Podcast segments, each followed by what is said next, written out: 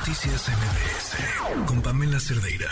Les decíamos en el Estado de México se aprobó el matrimonio igualitario en la línea Ricardo Torres, presidente de la Asociación Civil Fuera del Closet. Ricardo, buenas noches. Hola, ¿qué tal? Muy buenas noches, Pamela. Un saludo a ti y a todo el auditorio. Felicidades. ¿Por qué había tardado tanto el Estado de México, Ricardo?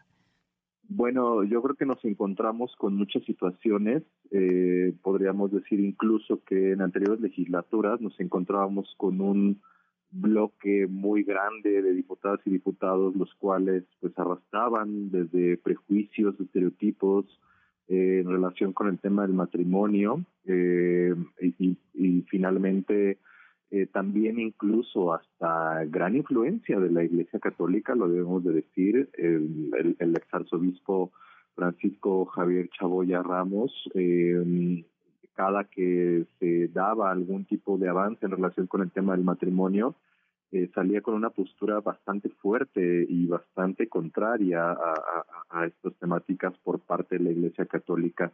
Eh, pero bueno, eh, se hizo un cambio de, del exarzobispo recientemente, pero también nos encontramos con una legislatura, creo yo, más abierta y sobre todo que pudo llegar a establecer un diálogo con organizaciones y con activistas después de pues casi dos décadas que se presentó la primera iniciativa.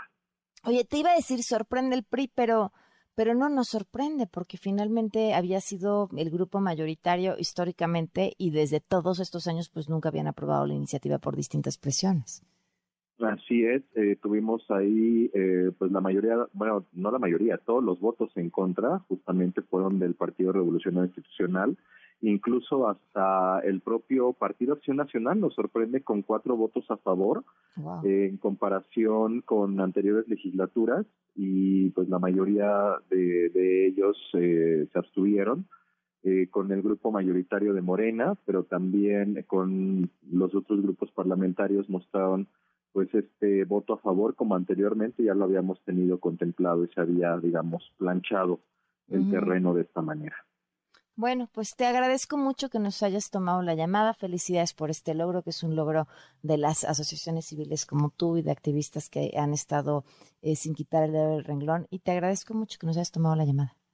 No, muchísimas gracias, Pamela, y recordar que amor es amor, que no hay diferencia. Muchísimas gracias. Noticias MBS